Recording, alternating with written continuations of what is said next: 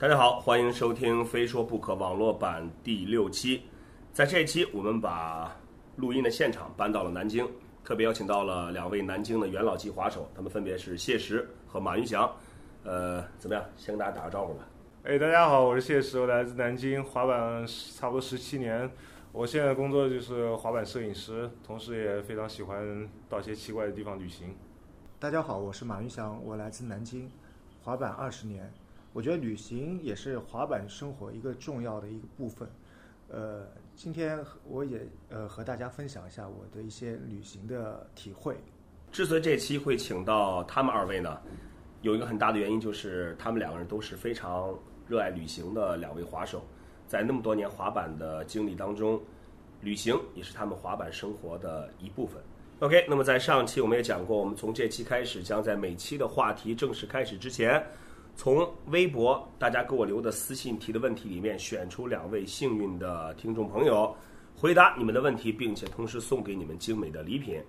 OK，来看一下我们这次选出的两位朋友，这位的微博名字叫 One Way 幺六二 in 帽子戏法，挺长的名字啊。他说：“袁飞老师在这次的 Barracks 里面，草根们各种大招怪招，而且 Double Flip 基本上成了他们的标配，并且出招的成功率还很高。”面对这些招时，职业滑手的接招成功率并不算高。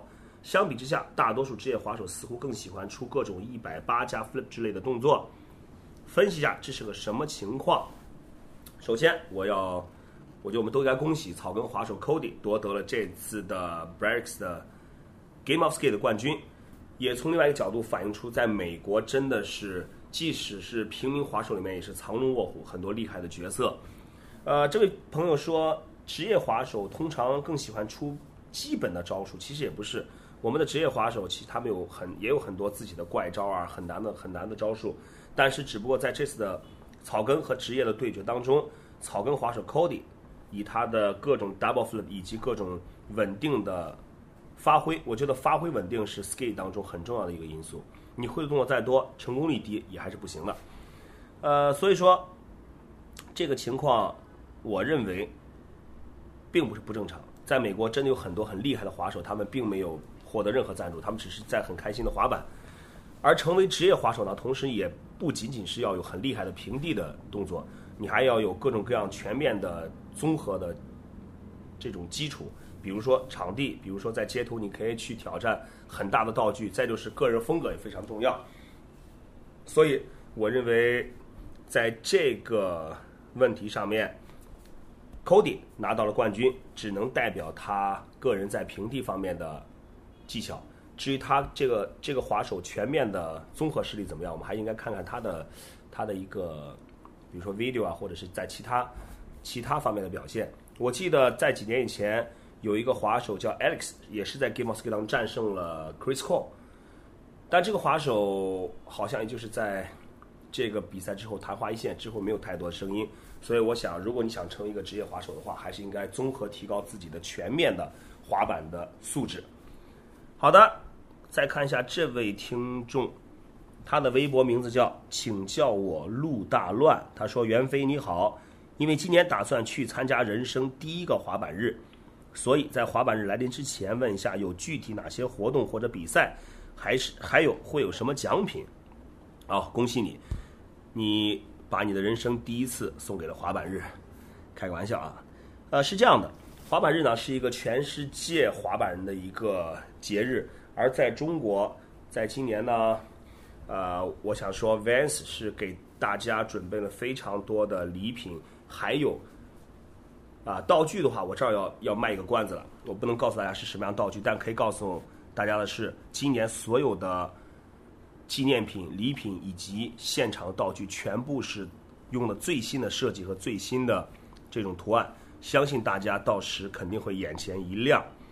呃，至于奖品呢，我们在三十一个城市当中，呃，每一个城市都会有自己特定的小比赛或者小游戏，只要你参与，就有机会得到奖品。同时呢，在活动结束后，如果有 after party 或者抽奖环节，你一样可以参与到，也有机会拿到。Vans 送给你们的礼品。好的，感谢这两位朋友，也感谢所有在微博私信里面给我提问题的听众朋友们。没有在我们的节目当中播出的问题呢，我会在节目之后在私信里面一一回复大家。好，也恭喜这两位朋友，请叫我陆大乱以及 One Way 幺六二印帽子戏法，他们将会得到我们非说不可栏目送出的精美的礼品，两件 Vans 迷笛限量版的 T 恤。好的，回答问题的环节已经结束了，我们把话题转回到我们这一期的主题当中，就是滑板和旅行。呃，谢石，你滑了多少年了？哦，我差不多是一九九七年开始滑板，然后到现在得多少年了？九七年，也二十呃十七年差不多吧，十几年，一四年。差不多。那你们两个应该都去过秦皇岛吧？去过去过。呃，相信很多跟我们年纪差不多的中国的滑手都会记得在秦皇岛那个年代啊。但那那个时候啊，每年全国只有一个比赛，就是当时那个 Power 公司嗯，办的一个比赛，所所以说在当时那种条件下，全国各地的滑手一年当中也是仅有这么一次机会，可以在夏天大家一块儿聚一下。对，对，其实现在想想，这个也算是我们滑板旅行的一个开始，对吧？当时每次我感觉，在这个比赛之前的可能一个月就要开始做准备，是吧？是是准备装备，什就么九七年是我去秦皇岛第一次，也是唯一一次。唯一的一次对，后面好像就慢慢好像那个比赛就慢慢他们是九四年开始办的，从对九四年办到九九年，当中九八年那届放在北京。对呃，马云祥是哪年？我是九五年第一次去，然后九五、九六、九七，然那三届哎三年，九五、九六、九七啊，我是九四年开始去的。我我印象中好像我是唯一一个从九四年第一届到九年最后一届，我是一届没了，一届都没了。其实这个滑板和旅行是我，其实我也应该参与进来。其实九九八年那次我也去了，就就在北京，我是可能比赛之前去了一下那个石景山的那个场。对对对，在那儿在那儿比的。那个也是我第一次旅行，跟滑板有关系，也是比较激动，因为那时候差不多我才十几岁，十几岁时候，然后我们也没什么钱，就买那个绿色火车，坐那个几绿皮车。绿皮车坐个我们也是。几几十个小时，十多个小时，什么什么硬座没有什么东西，从南京到秦皇岛坐多久？十十多个小时。北戴河那时候巨长时间。我记得是我从青岛走的话，我们那帮人是坐一个到青岛到丹东的车，也是绿皮车，十九个小时，那一年九六年，十九个小时硬座。九六年的时候，我们从秦皇岛回来以后，没有没有车票，知道吧？然后我就买的买的一个站台票还是什么，上车也没有座位，什么都没有。然后最后就一直站站到夜里面，夜里面以后，他餐车可能都要开放，然后放了每个人交，当时交六十块钱，还挺贵的。然后那个年代六十块钱啊，交了每个人交了六十块钱以后，坐从餐车可能十二点坐到早上六点还是七点，然后这这一段时间他可以可能给你发一包瓜子还是茶水什么的。也就很少的一些东西，然后给你还好那时候可以有个位子坐一下。我操，在当时现在当时那种条件下，其实那个那个时候，其实我觉得严格的说都不能叫旅行，你妈简直就 是苦行 僧啊。苦行僧我记得 那但时候我我我觉得这个经历就就现在回想起来的话，我觉得还是还是还是挺不错的。哎，你你们能你们你们当时在就是比如说去青岛坐硬座去对吧？我也坐硬座，当时那个硬座就是个直角，不是我没有任何的这个。我的印象中，那个硬座跟可能现在你们看到的硬座还不太一样。那个时候走廊里面什么那个行李架上坐的对全都是人，人对对你根本就没有落脚的地方都没有。我们当时是怎怎么睡啊？我们当时是不是硬座中有个小桌子嘛？嗯我们是把滑板就撑在那个桌子和硬座之间，不就有个斜斜度了嘛？是然后你可以就可以坐在那个桌子上，靠在滑板就是睡一会儿，就这样。我操！相当时钻到那个座位底下，呃对对对对，总之你能找到一切你可以躺的地方，你就躺下睡就行你了。你能找到躺的地方已经是还不错了，是吧？然后到了秦皇岛，我们住在一个足球学校，足球学校里面大概就是因为床位非非常便宜嘛，大概十十几块钱。我记得我九四年第一次去的时候，好像是七块钱、八块钱一个床位。嗯，那个可能我九六年九六年那个南京去的人比较多一点，所以然后在那个足球学校里面呃那个住的一下，然后蚊帐里面全部都是。这样挂蚊帐，对对床对，早上蚊帐挂蚊帐跟没挂一样。大概里面有你睡觉的时候有七八只，可能十几只一直在咬你。我记得我九五年，反正就是就是有蚊帐的时候，我早上醒了之后，胳膊上我数了被咬了四十多个包，我整个胳膊都变形了，就最不是一个直的胳膊，就那种咯里咯噔那种。最后我我和另外一个朋友就实在受不了了，然后用那时候滑板都带着那个理通，理通就有时候伤痛是那个脚崴了就喷喷一下那个啊，喷雾，直接就把那个理通喷喷在这个身上被蚊子咬的地方，就然后就直睡不了了，知道知道吧？只有坐在那边，就是坐坐那时候三点钟还是几点钟，就坐坐等稍微天亮一点，然后就到海边看日出了。我觉得其实这这这个方式，我觉得当时都没太在意，然后最主也年轻。最主要的还是就是抱着一个一个信念，知道吧？就是那时候能到华能到秦皇岛，然后能有一个这样的一个很很大的一个交流的机会、交流的平台。我觉得那时候当时我记得这这个是主要的目的，所以就其他的一些方式方法的话就没有太在意。练了一年就就就就为那几天天就可以在那天我嘚瑟一下。我当时就是觉得把 把最好最好的衣服、最好最好好的衣服、最屌的什上。么？我记得当时就是有点好了，就一看比赛快到了，我就不肯定不穿，留着，全新的一套到，啊就而且在路上一定不能穿，要放包里。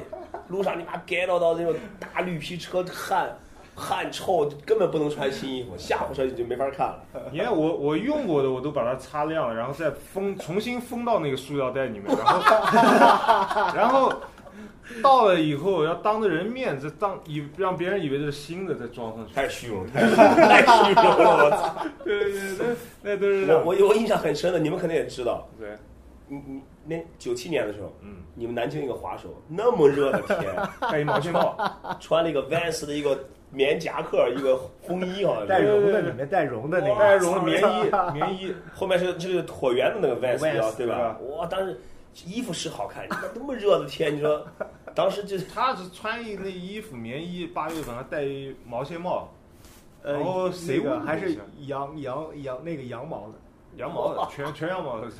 啊，谁问他一下？哎，兄弟，你热不热？不是发烧。发烧了。啊，对，冷，还有点冷。我觉得你这个把衣服装到袋子里，当众在 当新的拆开，这个太 屌了。这个希望。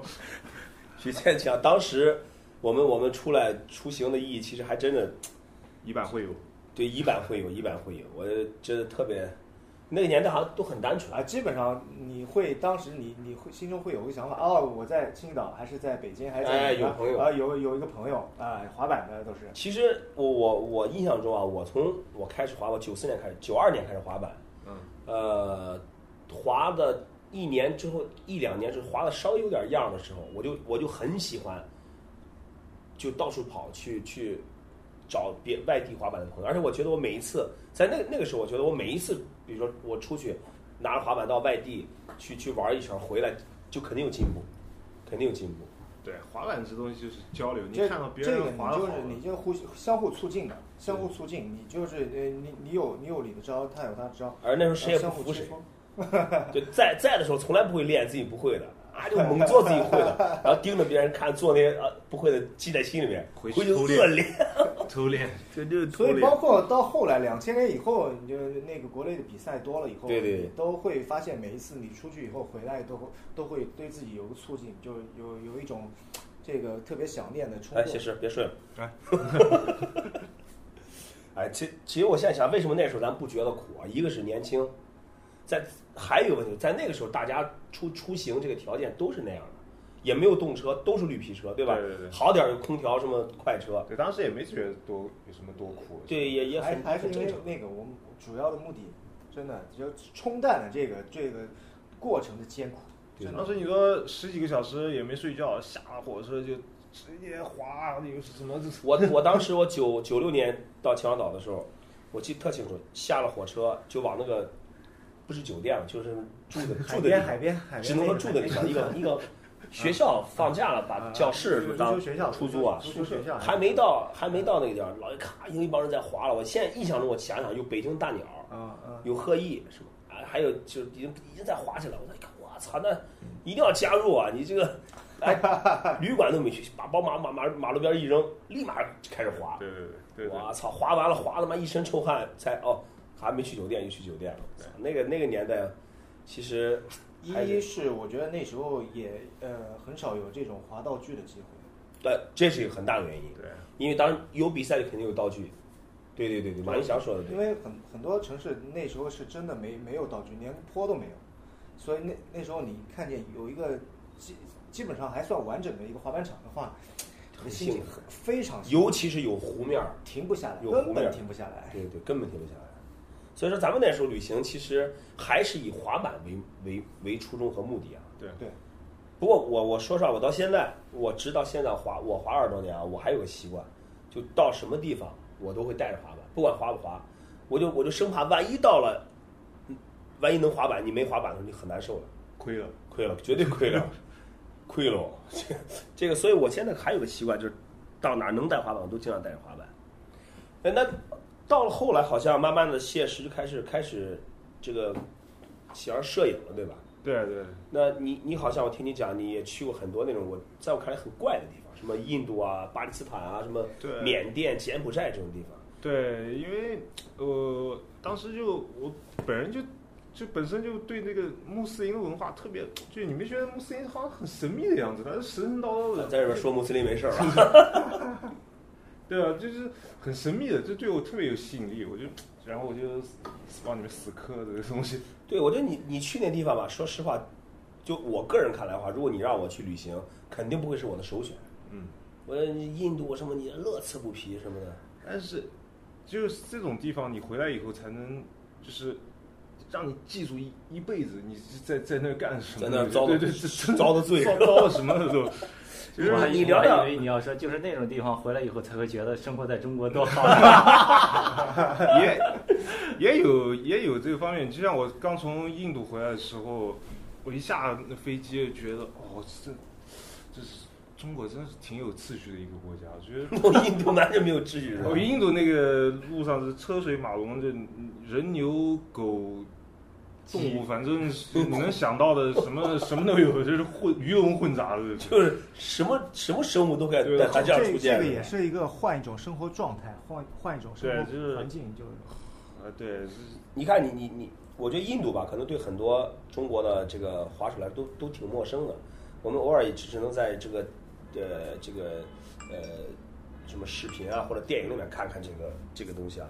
其实我觉得你你可以跟大家讲一讲，你在印度印度有什有什么比较有意思或者说比较不可思议的这这些东西。啊，OK，印度主要就是我在印度旅行的方式就是坐他们那个本地的火火车，我操，印度火车不是经常翻吗？我 经常出事儿吗？那个火车，火车是这样子的。我一开始是我的前半段旅行旅行，我是在网上，因为我知道印度人口很多嘛，啊，就你不就像每天都像春运一样的，你当时去买票，你不可能买到一个就比较好一点的卧铺的票，然后你我就在网就是网上把它全订了，那个整个行程的票，印度的火车票也可以在网上订吗？对，它有个官网，但是只能是好像是要呃印度身份证去订，然后还呃也不是，反正还还蛮蛮复杂的，反正这个反正网上有攻略，呃啊一步研究我我，然后定定完以后，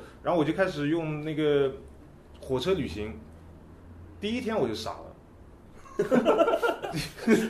我从新德里坐火车到一个叫阿瓜尔的城市，啊阿瓜尔就是那个就是大家肯定知道那个泰姬陵嘛，就是那个哦泰姬陵啊。白色的那个宫殿，其实它也不远，也就好像是从南京到上海差不多那么那么长吧挺，近的。呃呃，那火车好像要七六七个小时，印度这个火车可以啊。然后，然后六七个小时，它又加上晚点，一共开了十个小时才到。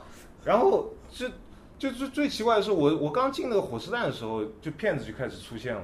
印度，印度，印度不是一个信信仰这个也是很宗教的一个国家，他们也会有骗子吗？对他的骗子跟中国的还不太一样，那中国的骗子是真骗，就是很严肃的，就是啊那样骗。他那骗子就是。你如果戳穿他了，他也没什么，就笑笑 就就就就走了 A 了，算了算了，我这个 sorry sorry，这个骗过你，我很抱歉。他那个骗术是很很，就在我们看来就是不可能，就怎么会有人相信这种想骗中国人，你听我，说，他那个骗子怎么回事？我印度的火车站进去是不用按呃检票的，就是你上了车以后才会有人来查你的票。啊，然后他就站在那个门口，穿了一个那个假的保安的衣服，但是外国人也不知道他是真假的保安，对吧？啊然后我就他就把我拦下来，说：“哎，你票给我看一下。”我当时哎，我保安，那我肯定给你，因为我们中国人都是检票进对进站的嘛。对对对，然后我也给他看，然后他看一看，说：“哦，sorry，你这个火车给 cancel 了。”我说：“我说不可能啊，我刚刚在那个 那个 那个屏幕上看有我这个火车班次啊，说马上准备发车了。”然后那人笑笑走掉了，这就是一个骗局。这个是他是在你你我说，你说为什么吗？为什么？这骗局是，如果你相信他了，然后他说，哎，OK，你跟我去另外一个，我帮你再重买一张票，他就把你带到一个就是他朋友开的什么黑的卖票的那个地方，然后就加你一点钱什么卖点票。他们这个比起我们中国的骗子，这个这哪叫骗子啊？对，所以说挺善良的嘛。中国中国中国人在那边一般不太会被骗。我我记得你当时跟我说过一个在印度一个特别逗的事儿，是你碰到一个印度滑手，哦，那 是很久以前啊。对，他说把你带到一个当当地特别牛逼的 SPA 去，对，什么是吧？说那哦，那是很久以前，那时候我以前去尼泊尔的时候，那个是在尼泊尔和印度边上一个城市。啊，然后我说，哎，我在路上看到有个人滑板，然后滑得巨破一个板，就是板头板尾都没了，你知道，就是 我能想到 对对对，就是那种板。然后说，哎，我说你们这有滑板？他说我们这有有滑板的，呃，大概有三四十个。啊，我说，哎，你们平时在哪滑？然后他就我说 OK OK，他就把我带到一个地方，然后那地方什么都没有，就几个大杆什么什 么东西，然后就就就就就几个人在那硬磕着大杆，跌到你 有成的吗？这个没基本基本没成，他是不是要把你拉过去去震震你是吧？我不知道，就是就感觉都不像滑板人，就是穿的就是什么什么什么鞋都有，什么拖鞋的，穿拖鞋，是不是？穿拖鞋呲大杆儿吧？那个拖鞋没有板头板尾刺大根儿。皮凉鞋的，都是 是就就很奇怪我就。你当时跟我讲是说那那个那个小孩儿把你带过去之后，对。他好像就为了让外国人看看他这个滑板牛逼，说上来就做这个尖儿翻方包是吧？对直接拍地上了，对对，没这行动没错。直接拍在地上是吧？嗯，对。不过他呃，他们就那印度那代人也挺就挺好的，大家都反正笑嘻嘻的，也没什么。呃，你觉得印度对中国人有什么？他会觉得因为你是中国人去对你比较特殊一点吗？不管是说对你好或者对你不好，嗯，也这倒没什么。你出去旅行是不是像去这种地方你都不会不会带滑板是吧？呃，有时候如果跟滑板的朋友一起出去旅游，我会、啊肯定会带滑板。你觉得如果你是一个你拿着滑板，你在国外旅游的时候，会会不会因为你是个滑板人而大家会看你会像普通游客有点不一样？如果你看你到什么地方，如果就像如果去美国的话，我拿个滑板的话，就跟一一样的，就是嗯因为美国到处都是拿着滑板，嗯就满街都是滑板，就滑板就是一个大家全民运动，嗯，每个人带一部可以滑。但如果你拿一个滑板去上到印度啊，或者是到一些什么巴基斯坦这种这种穆斯林国家的话，你肯定会被围观。如果你在印度，肯定是要被围观的。但会不会有人出来制止你滑板？呃，我现在还没遇到过，我现在还没遇到过。好，这个谢石在后呃后来好像去美国的时候，因为签证好像还有有一点小的故事，我们这儿先先暂时放一放。我们我们请马云祥讲一讲他的旅行的一些经历，因为马云祥，你我看你你去旅行那照片，呃，跟谢石还不太一样，你更偏重于那种户外啊，像看登山啊什么，就是这这种这种方式的旅行。你是从什么时候开始喜欢这种方式来来来出游的？我觉得刚开始我是这样的，可能是在网上看见有了解了一些这这方面的一些一些可能这些活动，多久以前？呃，三年左右吧，三三嗯三三年左右。然后那个在网上看见一些就是有关这些活动的照片，然后其实我觉得一个这个自然确实我我也比较喜欢这个风景啊，各方就非常纯粹的自然的风景，我觉得我个人比较喜欢。嗯然后有的，因为我看的有一些这个就去，其实去到这些风景的地方，呃，也不一定很好走。嗯，就我当时也抱着一个态度，就是看看自己能不能，也能不能走这样的一个路，然后想参与一下，想试一试自己能不能做到，然后就这样就慢慢的开始走一些这这样的一个户外的一些线路，比如呃山山里面啊，还是嗯一些高海拔地区啊，然后慢慢的发现你就是这个。嗯可能对对你来说，可能就慢慢呃适应的还比较比较快的，嗯。然后你就想走更远的更远的地方，然后去到一些就是更难看到的风景，嗯所以这样的慢慢的把你就更加的往往就吸引吸引力更更大的越陷越深，越陷难以自拔？越陷越深。你你出去旅行的话，因为像你这种旅行，肯定也基本都不会带滑板，带不了滑板。但你觉得这种旅行对你呃，就是在因为你也滑那么多年滑板，你你觉得这种旅行和滑板之间，呃，有没有什么可以让你找到找到的一个共同点，或者说是，比如说你旅行一段时间回来，你再次踏上滑板，呃，有没有什么不一样的感觉？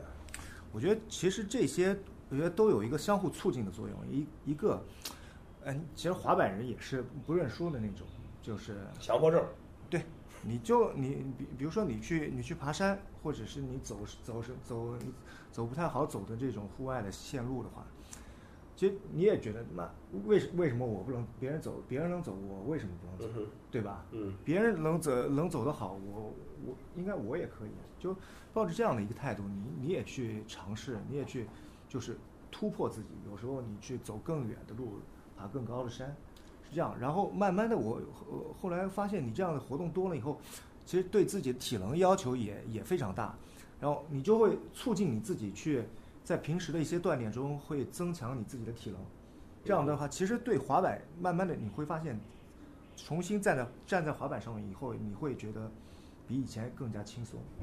我觉得现在关于体能这方面啊，我真是昨天就是我老马和这个谢师滑了一下午，也就一个多小时吧。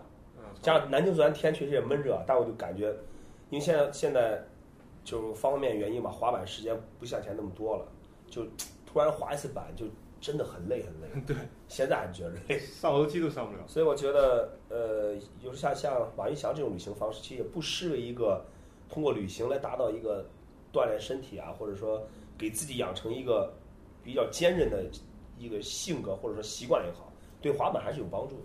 我我觉得这样旅行是让你认识到自己的不足，然后在平时的这些呃平时的生活中，然后你去改变。我不用，我昨天下午滑一下午吧，我就认识到自己的不足了。我不用出去旅行，直接累的不行了已经。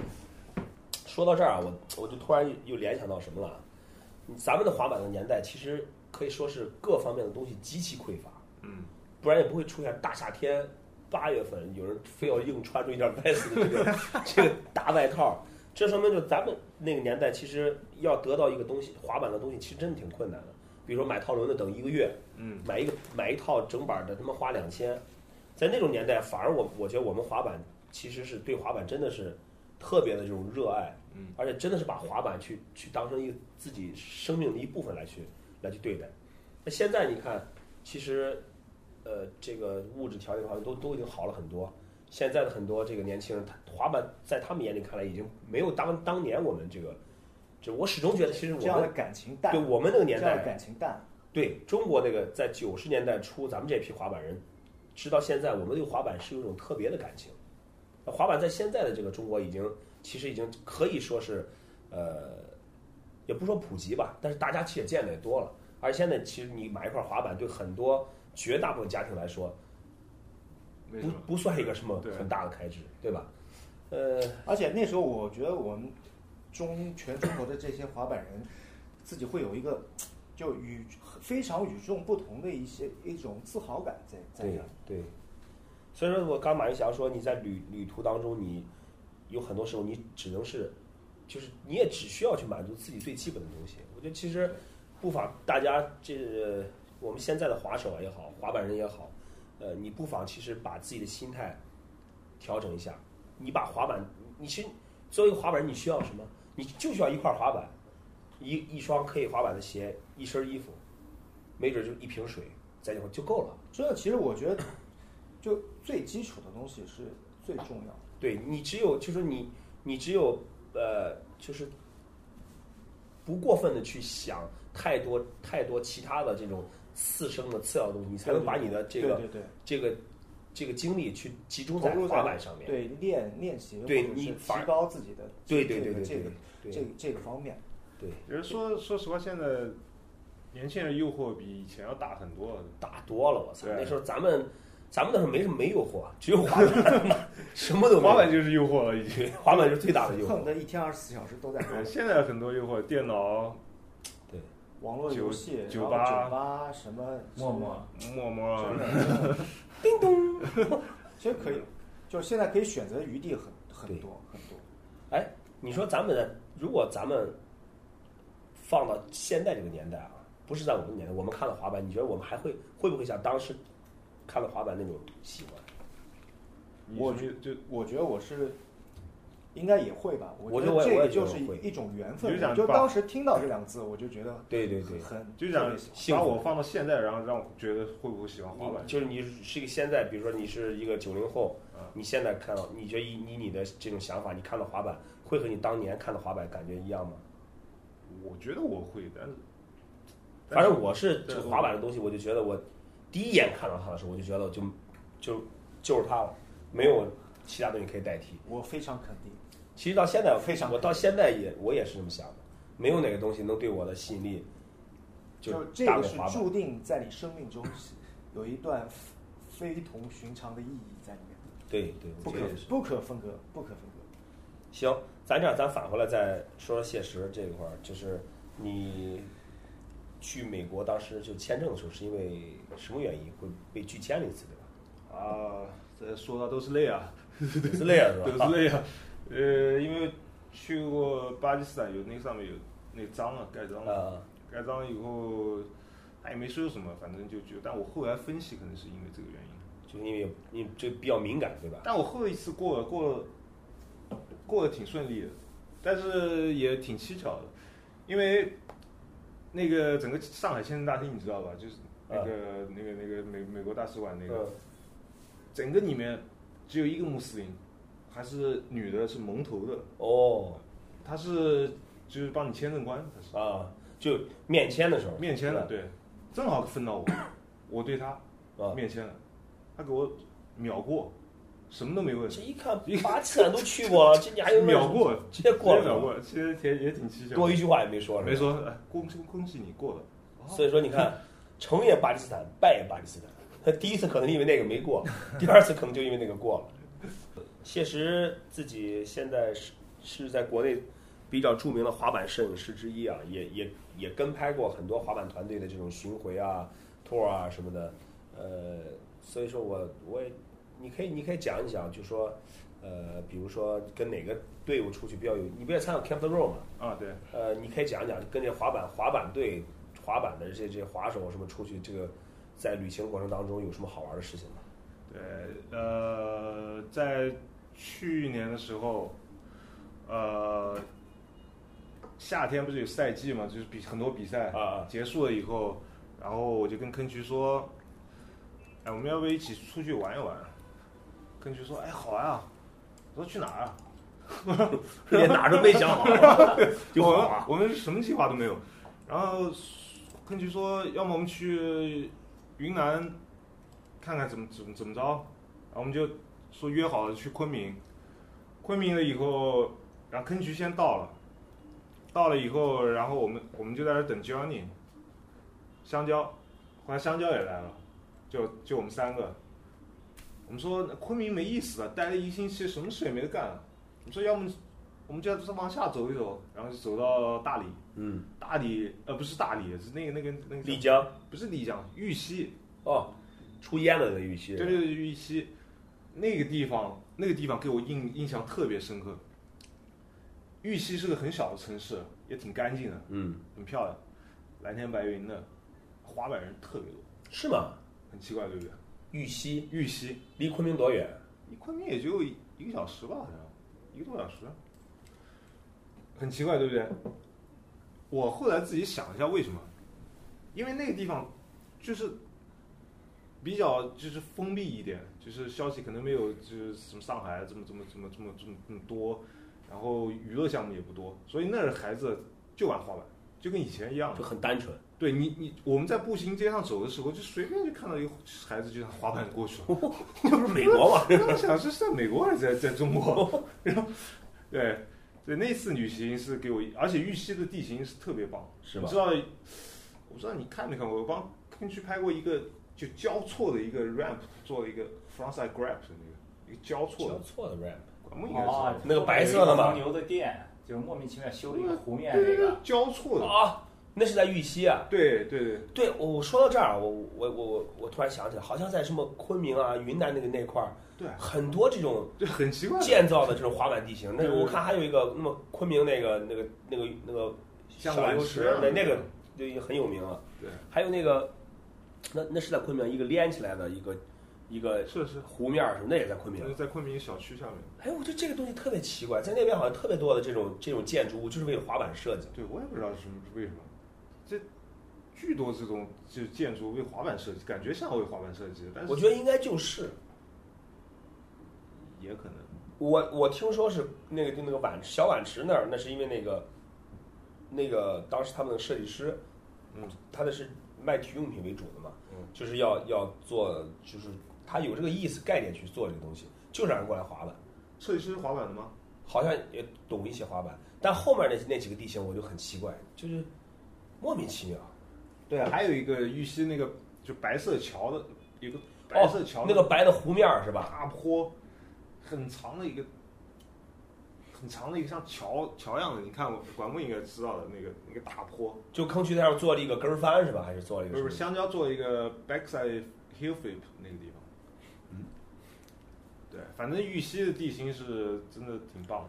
那看来我们这次我们七月份 Vans 的滑板队会到昆明去巡回，估计肯定是要去一下玉溪了。嗯，对，你们可以去看一看。然后玉溪的滑滑手也挺热情的，他们的滑板店开在一个那个呃文具店里面，我都没听说过玉溪还有滑板店有他那个就是在一个你看不出来是个滑板店，但是是个文具店，啊！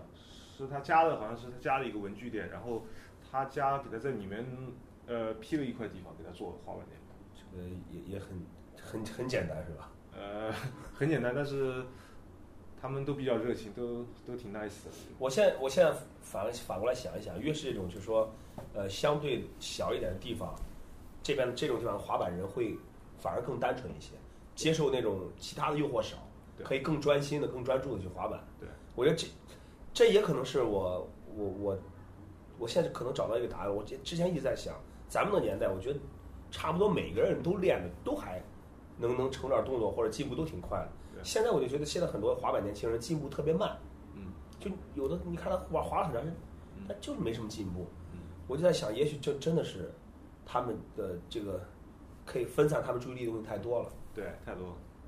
呃我觉得还有还有一点就是，可能现在也是一个这个多媒体的时代啊，就是你在网上网上各各各个嗯各种渠道看到的一些滑板的视频，什么一些滑板的消息比较多，然后可能造成了一些对一些年轻人他觉得他很想就把滑板玩的就很瞬间可以玩到很多动作，然后他就想，你刚练会这个，可能这个还不会，就想练下一个动作，这样的话就很浮躁。这种基本功这基本功种心不扎实这种心态很浮躁，你就不是不是每个人都能够学得很快的，所以你这个你在没有基本功的前提下，你要又想学这个又想学那个，反而可能是适得其反的这种效对果。对对，太着急。咱们那时候练就是就很简单的几个 ollie 跳转，可能就可能就是 ollie 跳转，可能最多有一个发。儿，对对，就对。就其实每天，而且每一次基本上都是这样练，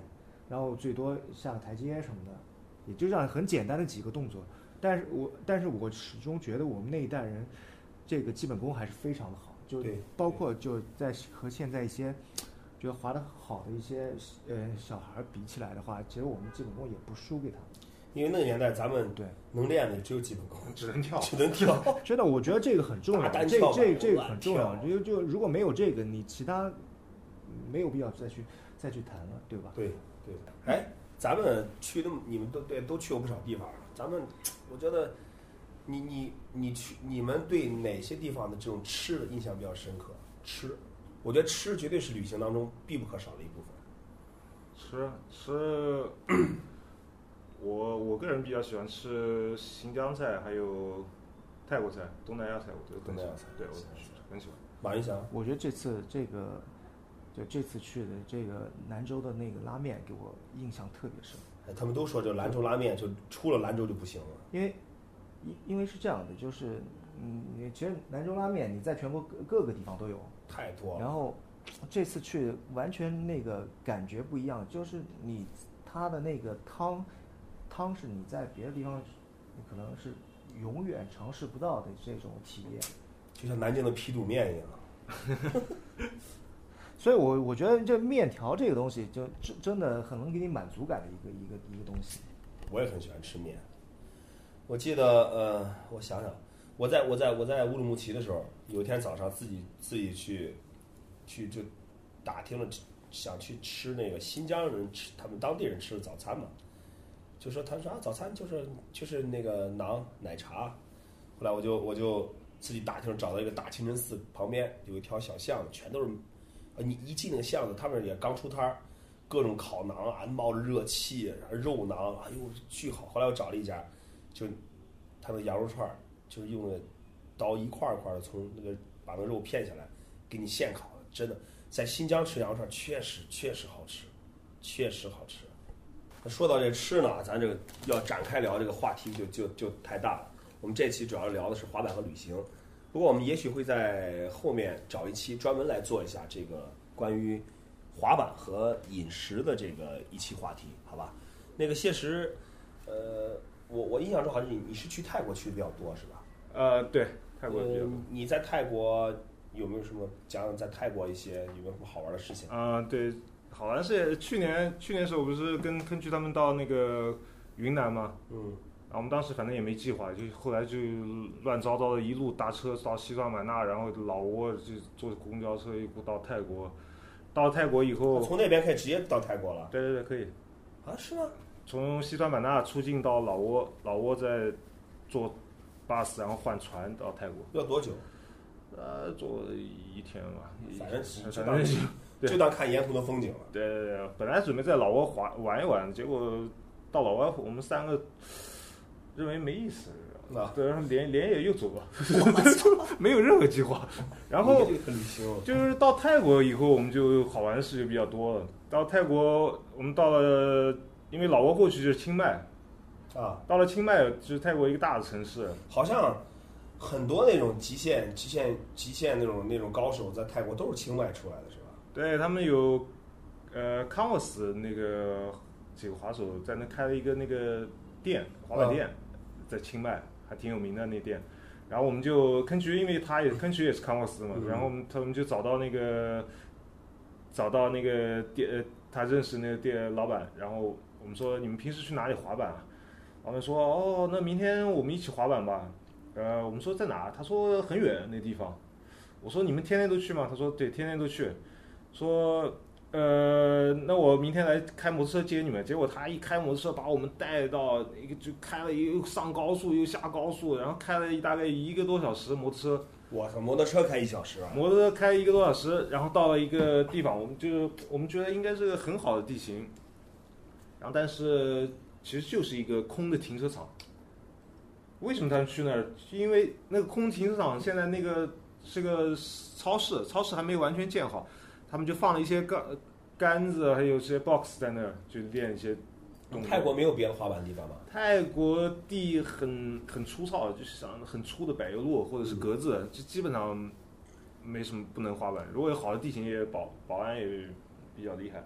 然后就当时的我特别就感触，而且他们每个人就是玩的就是没有停下来的，特别投入是吧？特别投入，就是特别认真，而且动作也巨难巨狠的都是。我看泰国滑手滑的都很厉害，对对，对而天气很热，都爆热。所以其实有时候我有时候会听到一些中国滑手抱怨说啊，我们这儿滑板什么太远，或者哎呀什么滑板场哪儿什么怎么怎么着做的不好。其实我 就不用说比泰国吧，你就比比美，咱们都去过美国，你就看美国其实很多 spot 都很烂很烂的，完全跟我们想象的不一样。其实这一点，我觉得就是呃，归归根溯源的话，我觉得就是对滑板的这个热情还不够高。你一旦有了热情，热爱这个东西的时候，你就不会找很多借口，对，你只需要没有去滑没有借口就可以了。对对，而且我觉得，我觉得就是比如说在旅行当中，就寻找滑板的这个这个点，已经已经是一个已经是一个就是滑板一个滑手的本能。对对对，就你的眼睛在路途中，你会不停的在在动，这绝对是一个，就这种就是稍微可能有一这是个有一病，点你知道吗？稍微有一点就是那，你可能余光看见的一一对对对一个东西，你都会啊，你就会很快的发现哦，这个地方可以适合滑板。能不能能不能滑是，你能不能滑是另外一回事但是一定要上去比划一下，这个杆子哎，这个高度合不合适啊？一定要上去就站着哎，两眼就心满意足的，就像自己滑过一样走了，我操！可以可以，对，然后呃，泰国还有一个好玩事就是我们在我跟香蕉还有坑渠，我们在路上开摩托车开的时候，然后突然有人喊：“哎，香蕉！”用中文啊哎，中文啊，然后然后我们就傻了，然后就香蕉就回头说：“哎，呃，然后就停下来，然后一个两个好像上海的女孩吧，哇好！像哎，你是香蕉啊？”然后说：“哎，是啊。”香蕉说这个 你们怎么知道？然后，然后我们就很惊奇，这就很巧，在在泰国还能碰见认识香蕉的人。不啊，两如果是两个上海女孩，倒也只能说感觉比较比较正常了。我要是俩泰国人能叫出香，用中文叫出来，哎，香蕉，这个就傻了，我觉得。哎，香蕉知名度还可以啊。对，那两个女女孩好像也是滑板的。后来呢？后来他们好像约香蕉去那个，呃，约我们去那个什么什么什么树匠还是什么东西。再后来呢？后来没去，放了鸽子。把人放鸽子了，好不容易泰国派两个粉丝把人放鸽子了。放了鸽子。呃，很多年前，跟一帮呃丹麦滑板人，我们一起去了，先坐火车到了，坐硬座到了南宁，然后又坐汽车到了河内。然后在河内那时候，我不知道你们认不认识一滑手，越南的滑手叫令啊，令对我认识的，滑的不错。就就这几天不是又新发了一个视频，Patrick 拍的，在啊对对对就是他带着你玩对那越南滑板地啊，那个地地形我们都去过。那时候，我我当时那个时候就看到见过令啊，他那时候还是很小的一个小孩儿。是吧？对我后来把照片很很好玩的，我就把照片翻出来看。然后有一天令在那个 Instagram 就艾特了我一下，说：“哎，Terry，我们这么早就认识了，把那时候照片圈出来。你们都在里”面。对，都在里面。那时候，那几年以前，哦，很久很久了，差不多。哦，我具体几年我这个很久很久，那时候令我只记得还是个小孩，很小的。呃，那咱们这期，呃，也聊了这么多关于这个旅行、滑板旅行方面很好很多好玩的事儿啊，也谢师和马一翔也也谈了谈他们自己对于这个自己各自不同的旅行方式的一些一些一些一些见解。呃，也很感谢他们两位可以跟我们大家分享这些东西。呃，我希望我们所有的在在滑板的人，呃，大家可以怎么说呢？滑得更纯粹一些。呃，如果你是真的喜欢滑板的话，那么我相信你可能也也会从当中得到很多别人得不到的乐趣。不管滑板也好，旅行也好，呃，我们都还是希望我们可以快乐的滑板，一直行走在路上，好吧？好的，在节目的最后呢，我还是要提醒大家，如果你有任何想问我的问题，都可以微博私信我。我的微博是袁飞横线 L A D Y 滑板，呃，也可以是就是念出来就是袁飞横线 Lady 滑板，大家可以私信我，呃，任何的问题，我们依然会在下期当中选出两个问题来进行回答，在节目里面，同时也会给选出问题的提问者寄出精美的礼品。当然，没有在节目里面念到的问题，我也会在线下一一回复给大家。同时，也希望大家通过微博和微信关注中国滑板门户网站 kickerclub.com，感谢大家支持，非说不可。我是袁飞，咱们下期再见。